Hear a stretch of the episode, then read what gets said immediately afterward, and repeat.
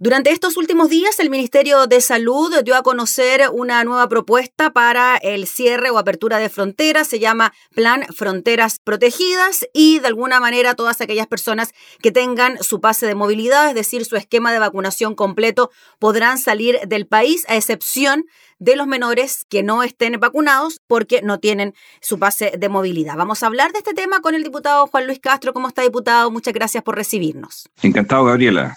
Mucho gusto estar con usted.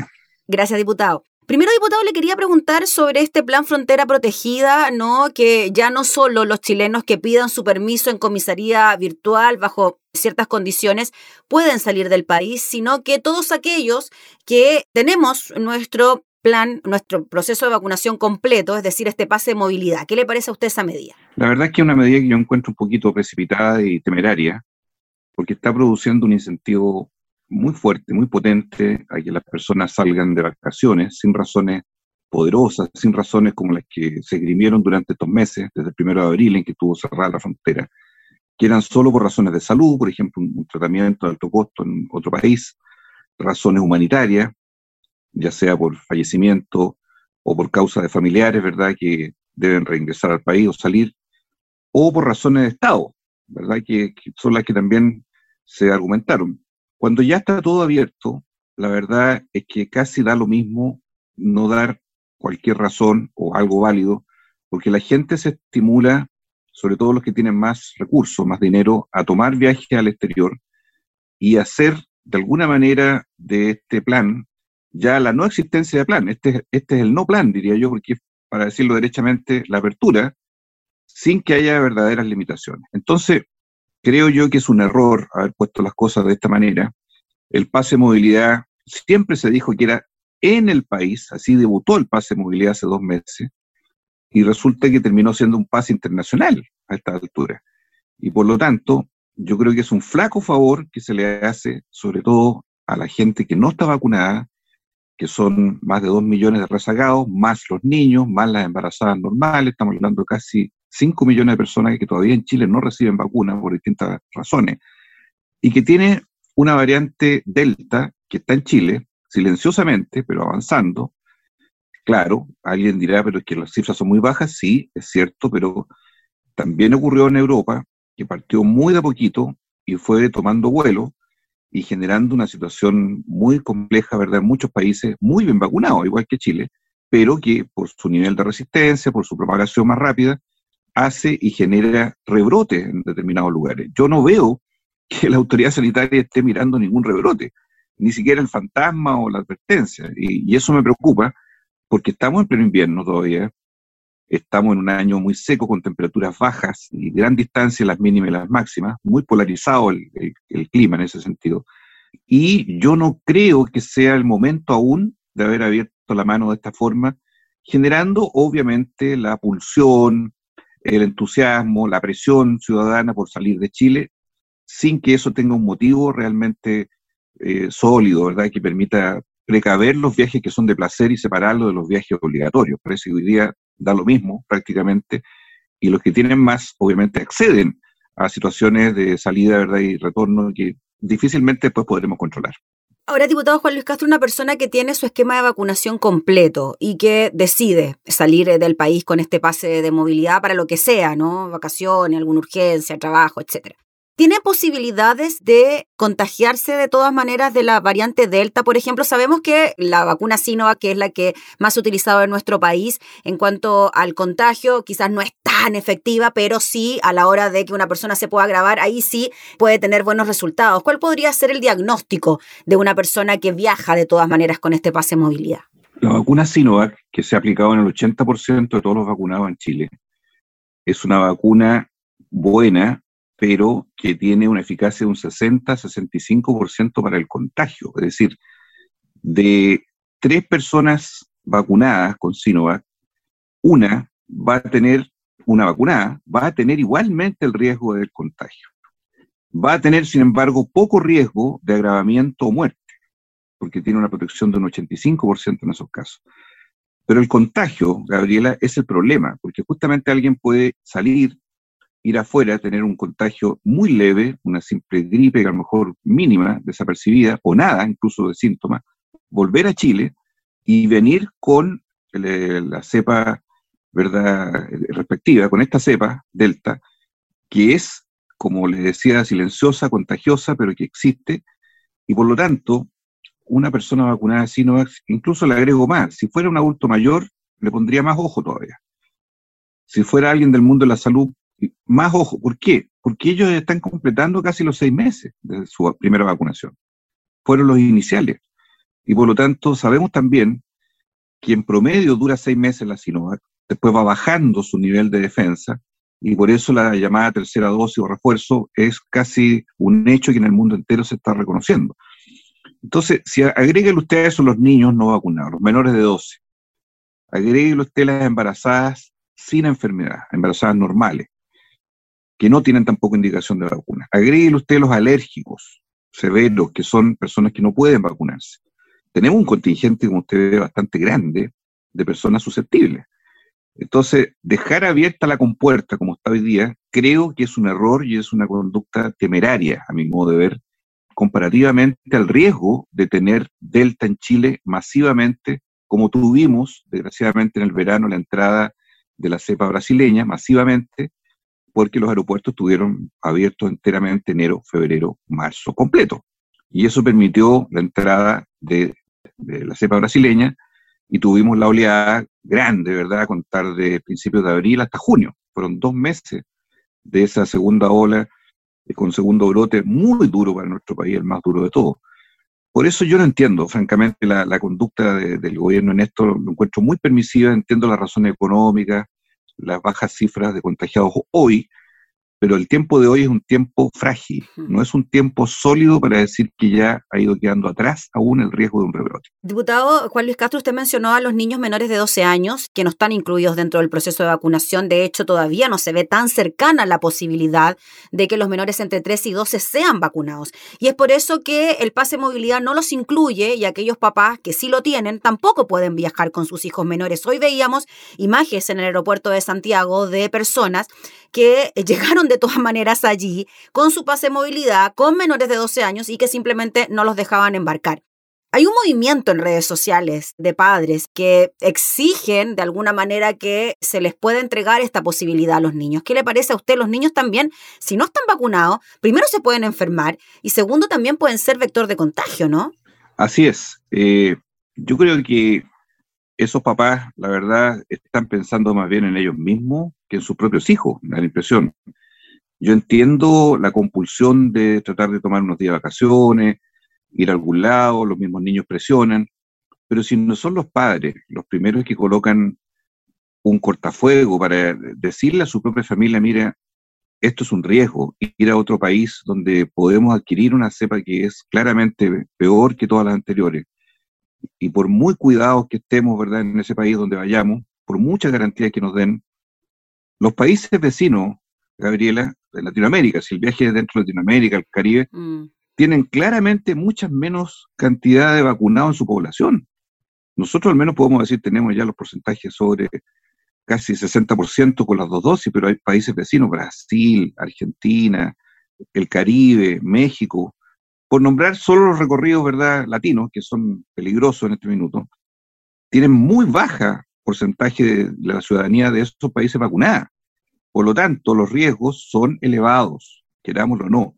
¿Quién con sus niños no sale a un restaurante, a la playa, a un lugar deportivo, a un lugar de actividad social con los, con los chicos, ¿verdad?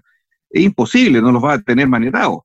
Entonces, creo yo que no se sopesa por los papás suficientemente el costo-beneficio de decir, claro, descansaré unos días, pero al mismo tiempo tendré un alto costo incierto de riesgo de contagio, sobre todo los que yo llevo que no tienen vacuna, que son mis hijos.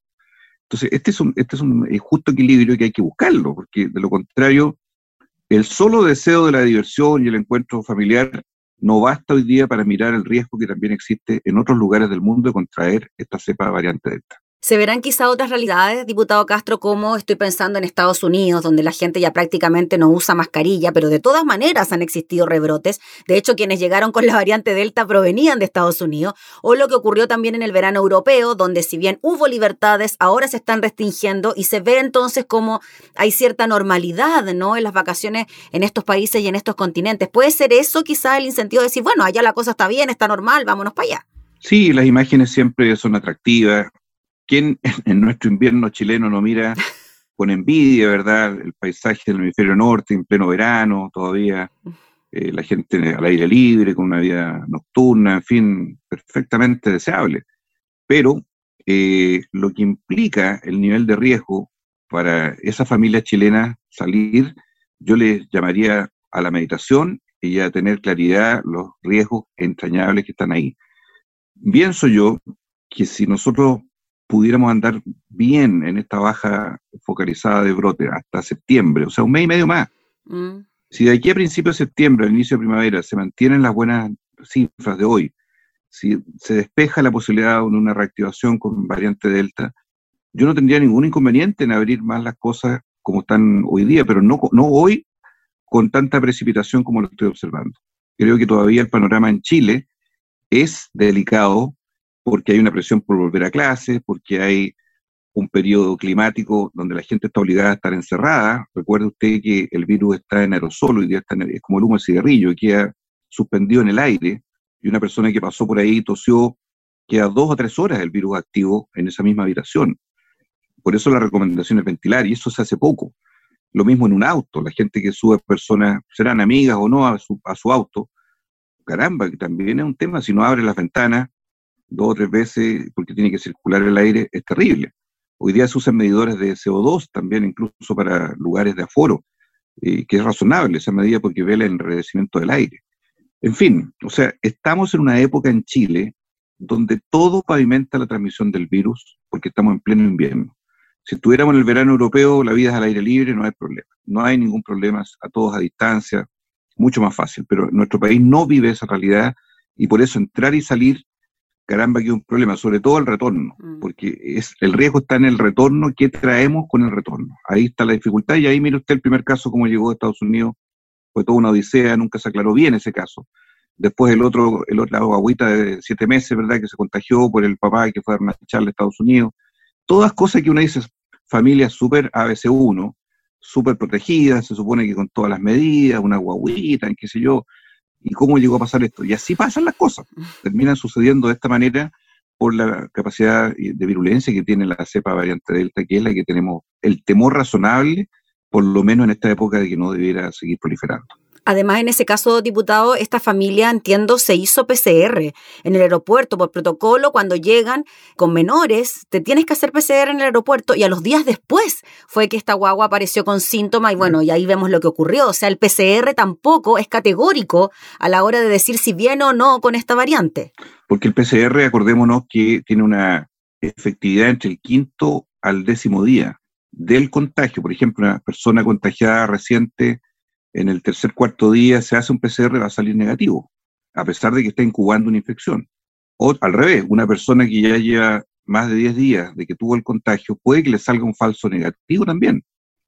La, ventana efectiva es entre el quinto al décimo día del contagio, para que salga un PCR de verdad eh, genuino, positivo o negativo, pero genuino, que dice si hay o no infección. Entonces, todo esto es parte también de la dinámica que a veces se desconoce, decir, bueno, en qué momento, no es llegar y salir, tomar su PCR en cualquier momento después de una infección, hay que saber en qué instante, que es ese, esa ventana de oportunidad que se puede solamente ahí detectar. Por eso induce error, induce a una creencia de que no hay problema, que está todo bien, y después resulta que aparece de verdad el virus que está latente. Todo eso es parte de la consideración que yo invito a la ciudadanía que la tome muy en serio, todavía en esta etapa, estamos en julio, está terminando julio, no queda tanto para la primavera, ya se nos acerca, ya se ha consumido el primer mes de invierno, quedan dos meses, un poquito menos, ¿verdad?, de invierno, un invierno curiosamente, como todos hemos visto, muy templado en sus temperaturas máximas, muy frío en sus mínimas, muchas heladas y muy seco. No hay lluvia prácticamente, mínima lluvia, y eso también es un factor que contribuye a que el virus se expanda fácilmente. Finalmente, diputado, muy cortito. Esta semana retornan los niños a clases presenciales, muchos de ellos eh, por el fin de las vacaciones de invierno, ya que estamos hablando de los niños. ¿Cómo ve usted esa posibilidad? Considerando también la baja de casos que hay, que muchas comunas, por ejemplo, región metropolitana, muchas en fase 3. Yo creo que hay que ser criterioso en esto, Gabriela, porque comprendo perfectamente establecimientos que están bien preparados en cuanto a foros mm. más limitados, no los 40 niños por clase tradicional, aquellos que son seguramente privados y particulares subvencionados tienen un grado de, preparación mayor, pero ¿qué le digo yo? No sé, yo estoy aquí en O'Higgins, mm. a la escuela de Marchihue, a la escuela de Lolol, eh, que son eh, poblados, comunas tan pobres que solo existe lo público, existe, incluso hay aulas que son para varios cursos al mismo tiempo, porque son lugares muy pequeños, es imposible, o sea, mm. el mundo de los colegios públicos es muy difícil que tenga una preparación y sobre todo el riesgo es en los cursos de la básica, hasta octavo básico. Estamos pensando en los 12 años, ¿eh? que hay límite de vacunación. Sí. ¿Qué hacemos con los niñitos no vacunados? ¿Cómo, ¿Cómo los llevamos, verdad, sin el riesgo? Porque ya no es posible controlarles ni la distancia, ni, ni ninguna mascarilla, ninguna cosa, ni el tocarse, ni, en fin, todo lo que implica mientras más pequeño es el niño, es imposible su control. Yo los dejaría para el último, o sea, no haría la raza, me parece que los alcaldes en general están teniendo buen criterio para saber en qué mm. momento abrir o no abrir, le están haciendo consultas a, la gente en sus comunas, eso es positivo. Eh, la, conducta del Ministerio de Educación ha sido muy obsesiva con esto, pero creo que muy equivocada en cuanto a tratar de forzarlo universalmente en todo el país al mismo tiempo. Yo sí abriría a aquellos que tienen capacidades de recursos que permitan mantener esos aforos, no lo abriría en ningún caso para la básica, lo dejaría para la media, sí, en aquellos que puedan, porque son niños que debieran estar vacunados. Y solo con ese requisito, que estén vacunados. O sea, niños de 14, 13, 14 para arriba, vacunados, perfecto. Eh, y ahí vamos viendo cómo se van dando las cosas, pero no, no forzaría más todavía en este minuto mientras no tengamos mejores condiciones.